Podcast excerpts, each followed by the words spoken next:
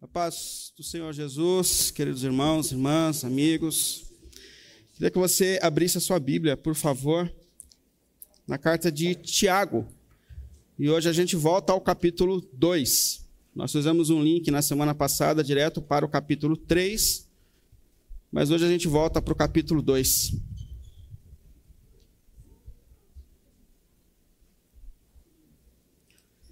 Eu vou ler com você o versículo 1 mas a base da nossa reflexão vai até o versículo 13, que a gente expõe então durante, durante a pregação. Tiago, capítulo 2, versículo 1. Obrigado.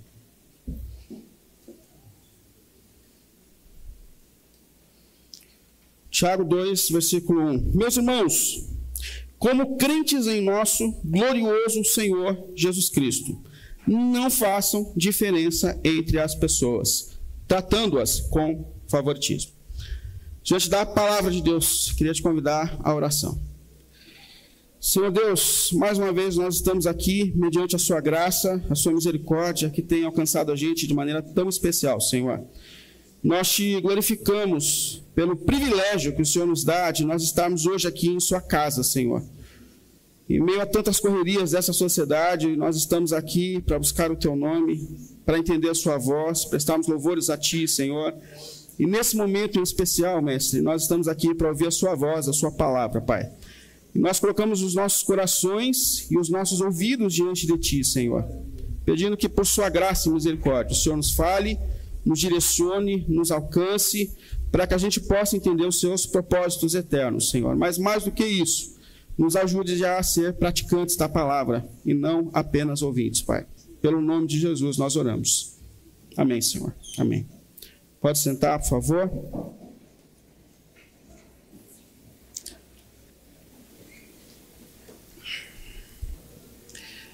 Eu sempre tenho sinalizado aqui que a gente tem um propósito aqui na IAP da Vila de ser uma comunidade de pessoas a cada dia mais parecidas com Jesus, o Senhor.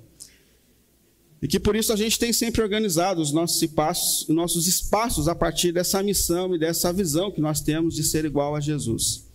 Então, a partir das 10 aqui, continua acontecendo as salas que a gente tem organizado a partir dessa missão, onde a gente tem tentado olhar não só para as faixas etárias que existem dentro da nossa comunidade, mas também para as fases espirituais daqueles que estão dentro da nossa comunidade.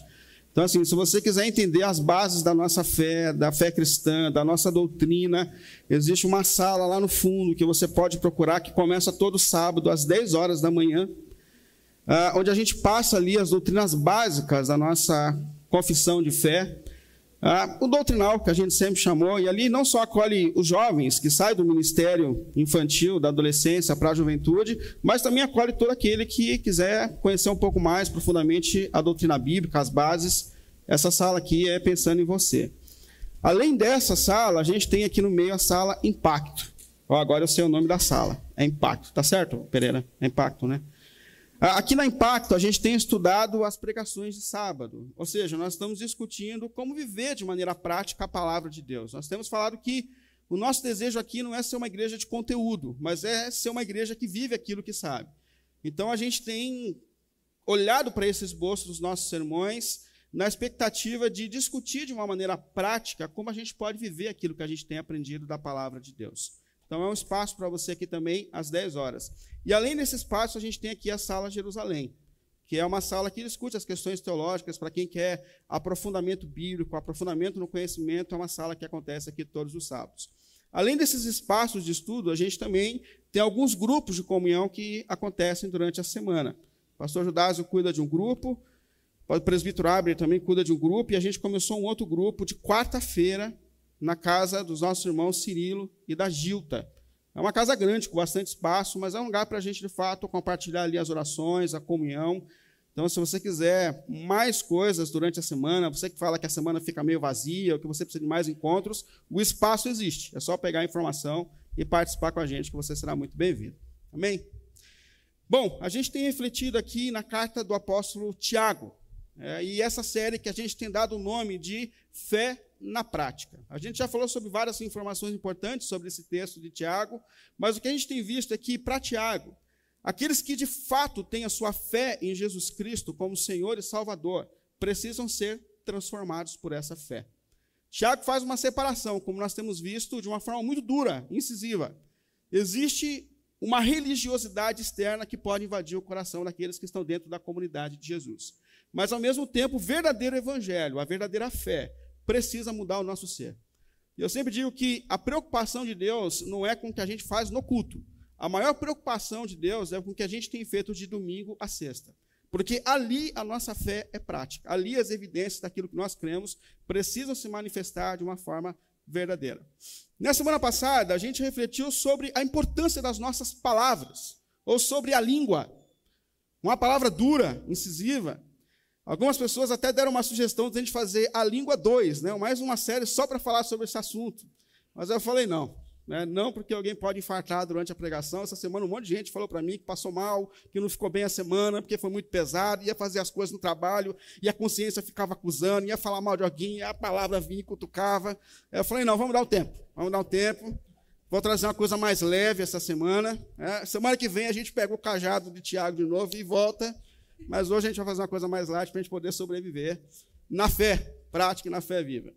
E hoje eu queria falar justamente sobre esse, essa consciência que Tiago traz sobre nós, sobre o risco do preconceito. Fé e preconceito.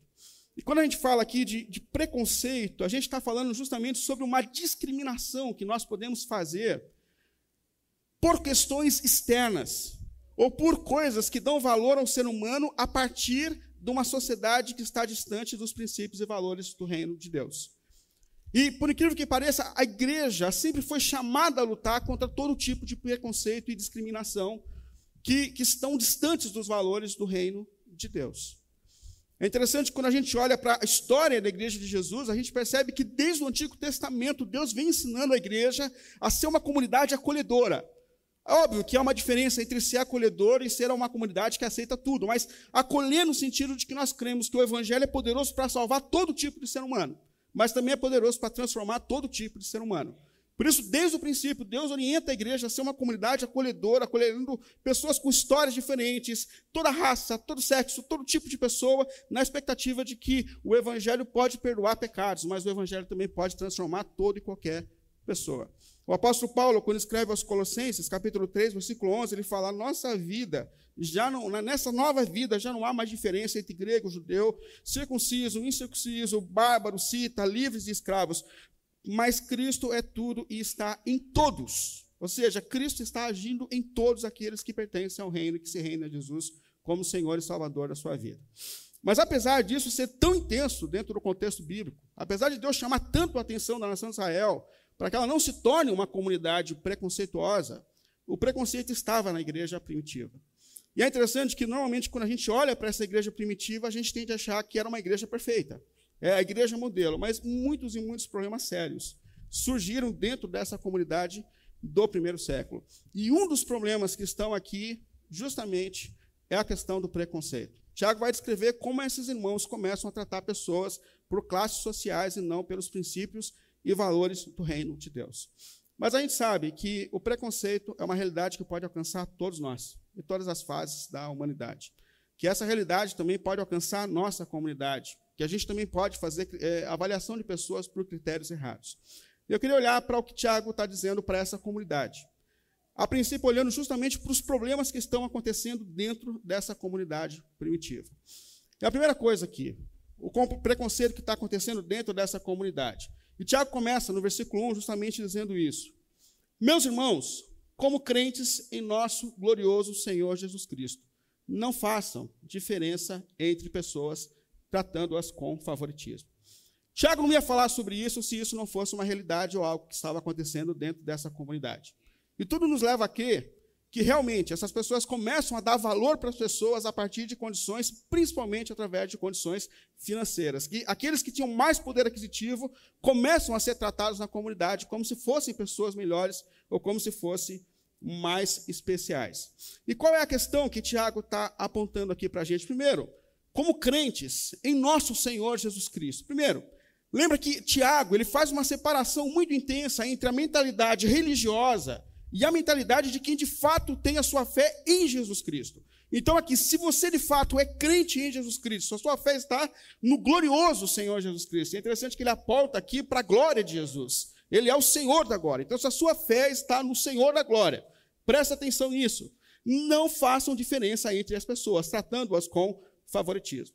Percebe que é nítido que algum problema estava acontecendo dentro dessa comunidade, onde pessoas de fato estavam sendo tratadas como se fossem melhor. E qual é o problema aqui que Tiago está encontrando dentro dessa igreja?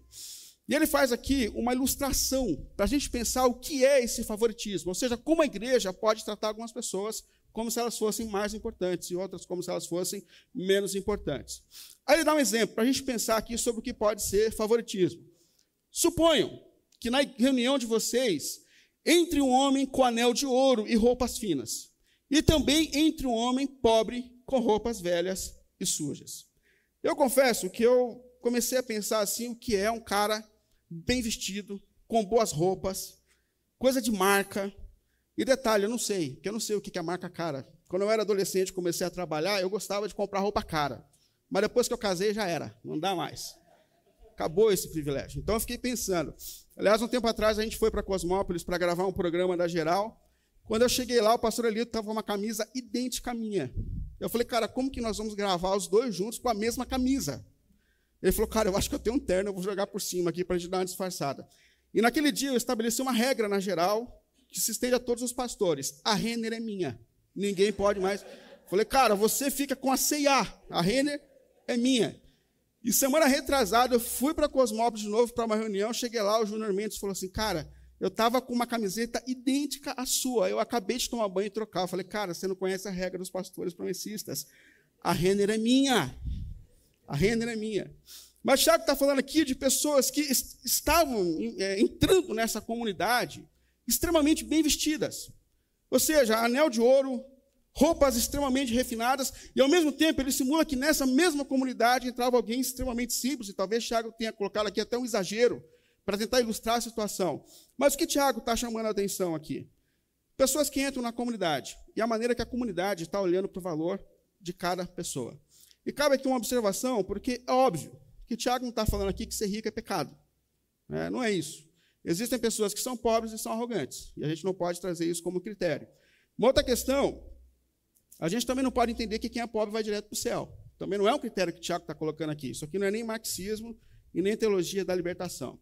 Mas o que Tiago está tentando chamar a nossa atenção aqui, e isso aqui é muito importante, é que a gente pode dar valor às pessoas a partir de critérios equivocados.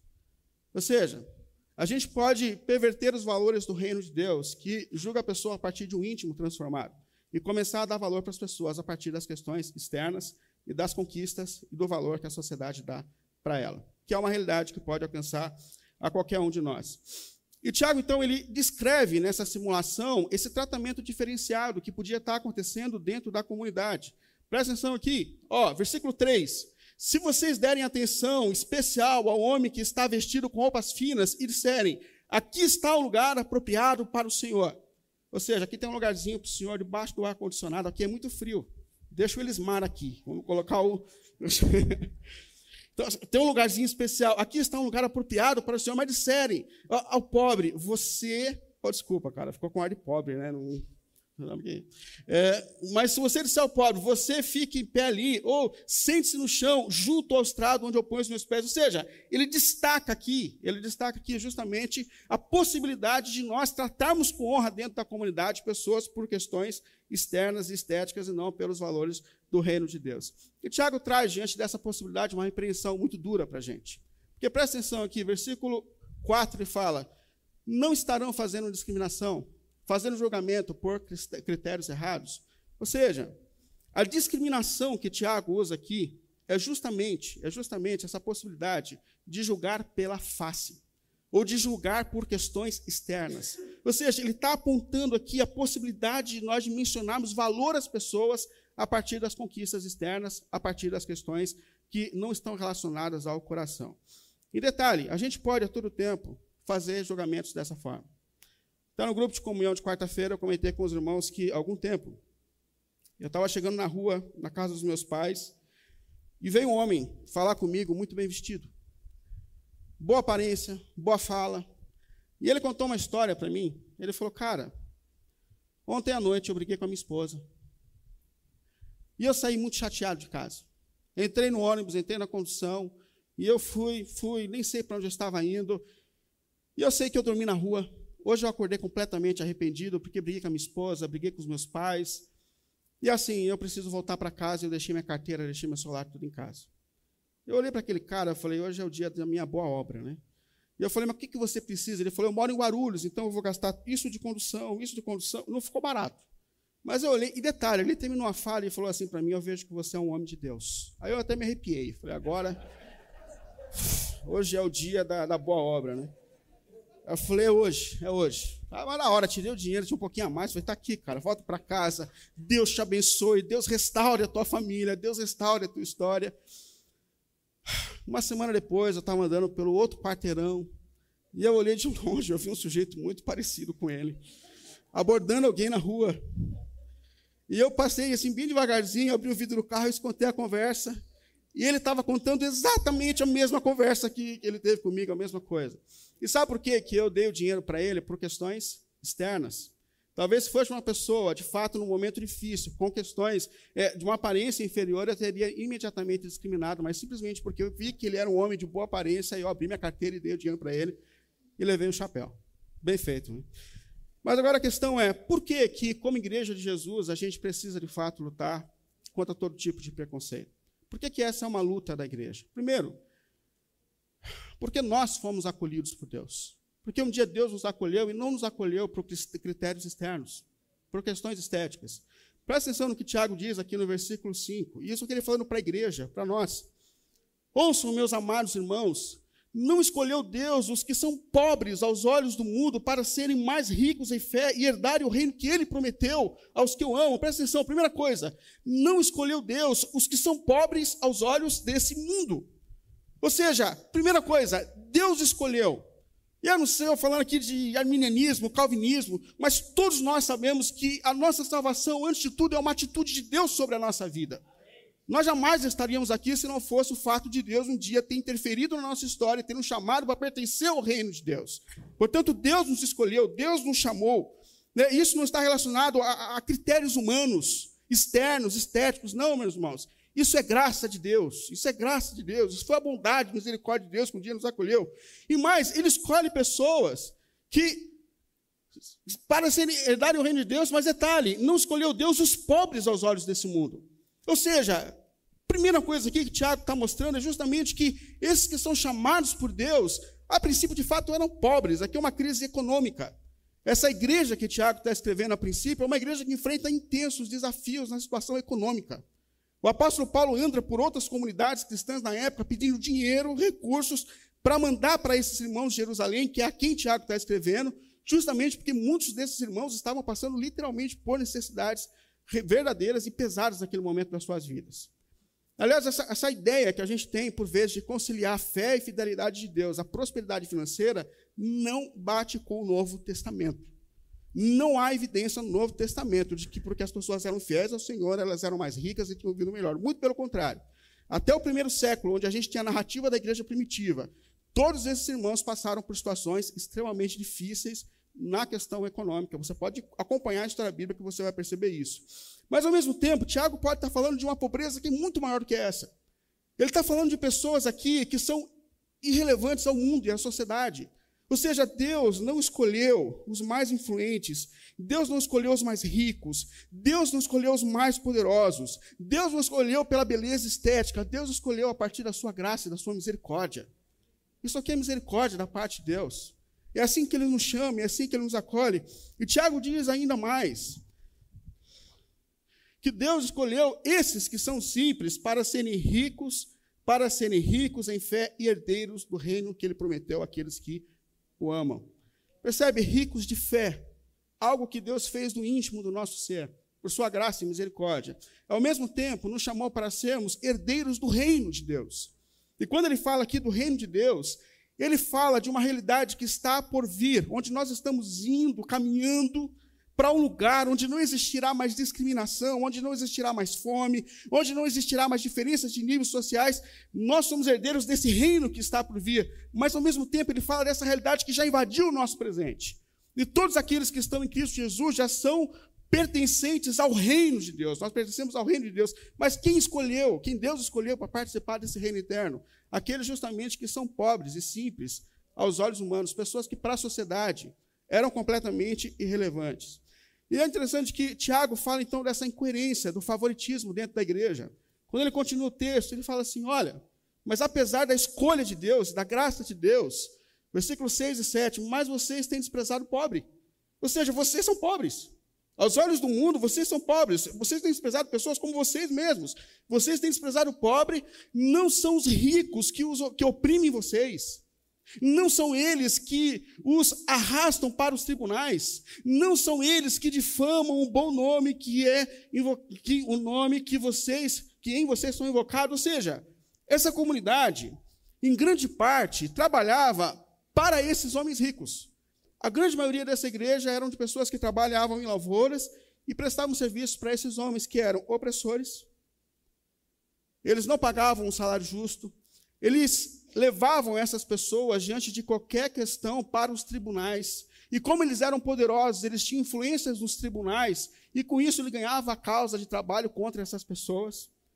E detalhe, essa perseguição, como a gente percebe aqui, não é só uma perseguição no sentido econômico, é uma perseguição religiosa também. Porque olha como ele termina aqui: não são eles que difamam o bom nome que sobre vocês foi invocado. Ou seja, esses homens não só oprimiam essas pessoas, mas também difamavam o nome de Cristo, a fé daquelas pessoas. E Tiago está apontando aqui para essa incoerência. Vocês estão tratando de forma especial justamente essas pessoas. Percebe? São essas pessoas que são as mais importantes para vocês, é isso que vocês estão fazendo.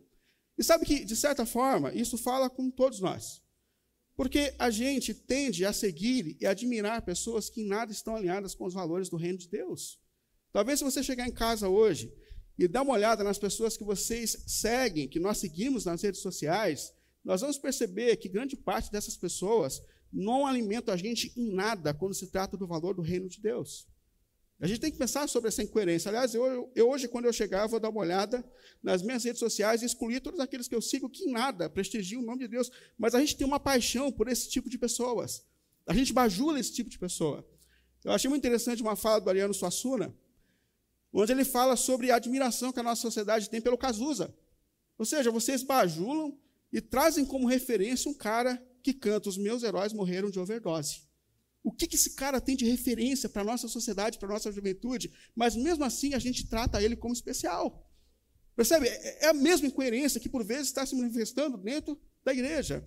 E atenção aqui, no que Tiago faz, lá no primeiro versículo, quando ele fala assim, meus irmãos, como aqueles que creem no nosso glorioso Senhor Jesus Cristo. Sabe o que o Tiago está fazendo?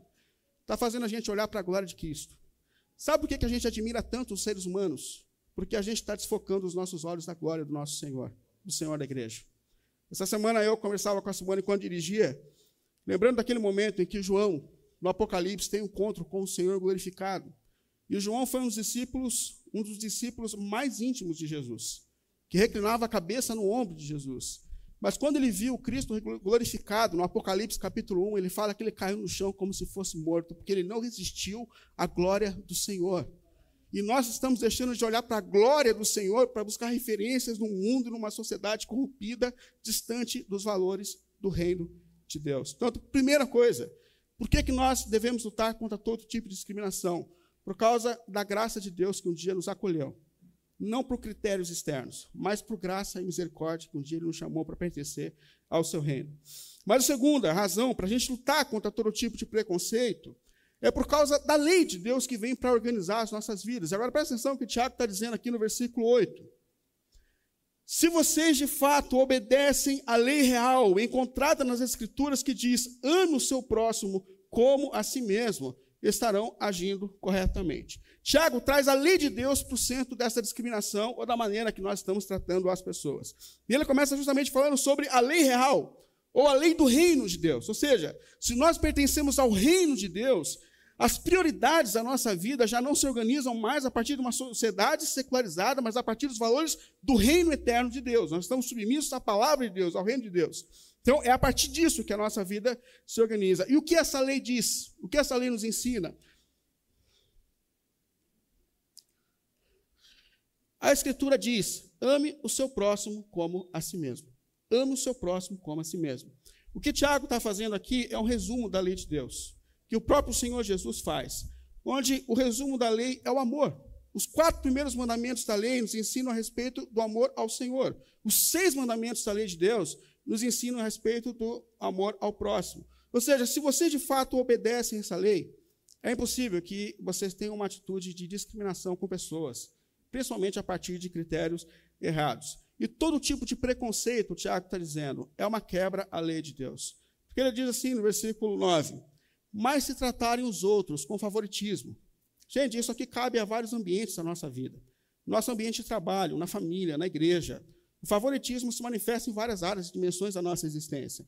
Mas se vocês tratarem os outros com favoritismo, estarão cometendo pecado e serão condenados pela lei como transgressores.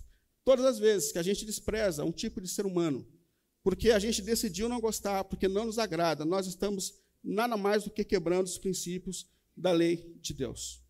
Eu lembrei quando eu fazia essa reflexão sobre a história do rei Davi.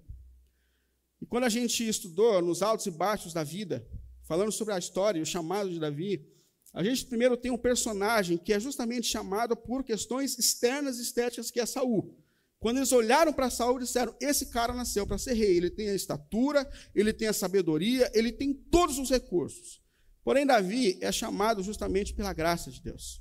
E a gente lembra quando Samuel chegou na casa de Davi e perguntou: Escuta, Deus levantou, e falou: Deus levantou um dos seus filhos para ser o novo rei de Israel. Gessé, o pai de Davi, trouxe todos os seus filhos, mas não trouxe Davi. Por quê?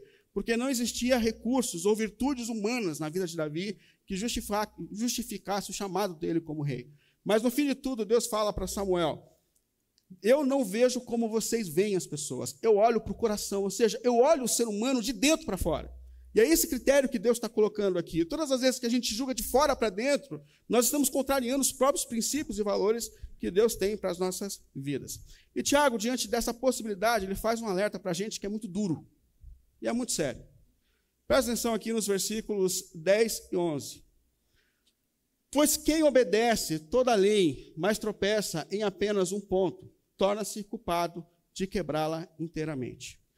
Pois aquele que disse não adulterarás, também disse não matarás. Se você não comete adultério, mas comete assassinato, torna-se transgressor de toda a lei de Deus. E aqui Tiago está falando sobre algumas coisas importantes para a gente. Primeiro, a lei de Deus ela tem uma harmonia. Ou seja, os quatro primeiros mandamentos da lei de Deus falam sobre o amor ao Senhor. E como eu amo ao Senhor? Eu amo ao Senhor quando eu não tenho outros deuses. Eu amo ao Senhor quando eu não adoro a, a criação ao invés do Criador, imagem de escultura. Eu amo ao Senhor quando eu não tomo o nome do Senhor, meu Deus, em vão. Eu amo ao Senhor quando eu guardo o quarto mandamento, dedicando o tempo ao Senhor que lhe é devido. Mas ao mesmo tempo, como eu amo o meu próximo? Ah, o próximo você aprende quando a gente honra o pai e a mãe, quando a gente não mata, respeitando a vida do próximo, quando a gente não adultera, não furta, não dá falso testemunho e não cobiça aquilo que não é nosso. Ou seja, Tiago está mostrando aqui que a lei de Deus ela tem uma harmonia em si. E que não tem como a gente dizer que guarda o mandamento sem desprezar outro, porque qualquer mandamento que a gente despreza, de alguma maneira, a gente está deixando de lado o nosso amor a Deus e o nosso amor ao próximo. Essa valorização que Tiago dá aqui é justamente sobre essa harmonia que existe entre cada mandamento da lei de Deus. Mas uma outra observação que eu faço aqui é que Tiago não está ensinando a gente a ser legalista, ou ensinando que nós somos salvos por uma obediência perfeita à lei de Deus. Até porque a gente lembra que no versículo, do, versículo 2 do capítulo 3, Tiago disse que todos nós tropeçamos de muitas maneiras. Ou seja, Tiago não entende que nós somos perfeitos. A perfeição está em obedecer a lei de Deus de maneira perfeita. Ou seja, todos nós erramos de muitas maneiras.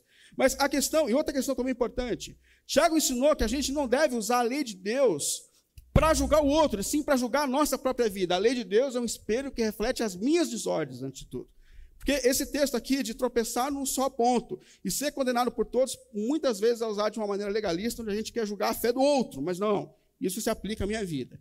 Mas o que Tiago está dizendo aqui? Qual a importância disso que Tiago está ensinando para a gente nesse texto que é tão incisivo e tão duro? Primeiro, nós podemos deixar a lei de Deus fora dos nossos corações. Isso aqui é muito sério. A gente pode fazer da lei um conjunto de regras externas que não influenciam o íntimo da nossa vida e o íntimo do nosso ser. E isso aqui é muito tenso. Por isso que Jesus, e a base de Tiago aqui é Jesus, Jesus fala no capítulo 5 do Evangelho de Mateus, versículo 20. Pois eu lhes digo, meus irmãos, se a justiça de vocês não superar a justiça dos fariseus e mestres da lei, os fariseus, eles deixaram a lei do lado de fora do coração, não do lado de dentro. Eles não queriam viver mudanças pessoais. E aqui é um risco muito grande. Portanto, se a, a, doutrina de vocês não exceder o que esses mestres da lei fizeram com a lei, de modo nenhum vocês entrarão no reino dos céus. E eu vou dar a verdadeira profundidade da lei de Deus, porque ele falou: eu não vim abolir a lei, mas eu vim cumprir. E quando Jesus fala em cumprir a lei de Deus, ele está dizendo: eu vim trazer a verdadeira profundidade que a lei tem. Então ele começa a dar essa verdadeira profundidade. E ele fala assim: vocês ouviram o que foi dito aos seus antepassados: não matarás, não matarás. Ah, mas quem, mas quem matar estará sujeito a juízo. Mas eu vou dizer uma coisa para vocês. Mas eu lhes digo que qualquer que se irá contra o seu irmão estará sujeito a julgamento. Também qualquer que disser ao seu irmão racá será levado ao tribunal. E qualquer que disser louco corre o risco de ir para o fogo do inferno. Ou seja, a lei de Deus não é um conjunto de regras externas, mas é um conjunto de regras que entra no íntimo da nossa vida. E para Deus, o homicídio não é simplesmente matar, mas palavras que ferem, palavras que machucam, palavras de desequilíbrio, tudo isso para Deus já tem esse peso de homicídio. E a gente tem que tomar cuidado, porque a gente pode fazer da lei um conjunto de regras externas, onde a gente fala, isso aqui eu nunca matei, graças a Deus, mas assim, para Deus, as nossas palavras, a nossa ira, tem muito valor e tem importância, a gente tem que estar atento a isso. Mas uma segunda questão que o Tiago está destacando aqui é sobre a, a, possibilidade de fazermos da lei um cardápio de opções. Ou seja, a gente escolhe o mandamento. E ele está justamente trazendo essa consciência para a gente. Os mandamentos de Deus estão todos conectados. E você pode dizer assim, bom, mas eu não adultero. Mas é a língua, não importa? E as questões dos pecados íntimos, você acha que para Deus não importa? E os sites que são acessados indevidos, você acha que isso não tem valor para Deus? Percebe? A gente começa a escolher o que a gente vai obedecer e o que a gente não vai obedecer. E sabe o que é isso? É a personalização da nossa fé. Ou seja, a gente começa a fazer da Bíblia o que a gente quer. A gente começa a fazer da nossa jornada espiritual aquilo que a gente quer. Essa semana, aliás, é uma música antiga já, mas uma jovem cantou uma música que vocês viram que abalou assim o mundo gospel. Né? O Evangelho de Fariseus. Apresentou isso num reality show. Isso gerou uma polêmica muito intensa, porque alguns falaram assim: quem é essa menina? Quem é essa menina? Para cantar e repreender a gente, ela frequenta alguma igreja. E eu não vou dizer que o que ela cantou e que ela seja o exemplo perfeito, não estou dizendo isso. Mas a gente não pode negar que algumas coisas que ela disse, de fato, estão relacionadas à espiritualidade que a gente tem desenvolvido dentro da igreja. E parte dessa letra dizia assim: nós fazemos campanhas para nós mesmos. Nós fazemos eventos para nós mesmos. Nós estamos ah, estocando maná para nós. Nós oramos por nós e pelos nossos só. O reino virou negócio. E detalhe, o dízimo, por vezes, importa mais do que o coração das pessoas. A denúncia aqui é justamente de uma espiritualidade que está ficando para lado de fora do nosso coração. E detalhe, os nossos esforços espirituais não estão centrados numa vida em obediência à palavra de Deus e à vontade de Deus. Muitos dos nossos esforços espirituais estão relacionados a nós mesmos. Nós fazemos campanhas, mas no fundo, no fundo, o que nós queremos é o desejo do nosso coração. Nós fazemos eventos, mas no fundo, no fundo, o que nós queremos é a nossa própria autorrealização. Por vezes, o reino de Deus tem se tornado simplesmente um negócio externo, de conjunto de regras externas, que nada, trazem de fato transformação à nossa vida. Por isso que Tiago fala no capítulo 3, capítulo 4, versículo 3, quando vocês oram, é? Quando vocês pedem, vocês não recebem. Por quê? Porque vocês pedem por motivos errados. Vocês pedem a Deus, vocês se esforçam espiritualmente para gastar com seus próprios prazeres. Ou seja, muitas vezes o centro da nosso, do nosso esforço espiritual não está na transformação, na obediência a Deus, na obediência à palavra de Deus, mas o centro dos nossos esforços espirituais está na realização do nosso próprio eu e da nossa própria vontade. Um dos grandes problemas que nós temos é que nós não estamos ouvindo a oração de Jesus.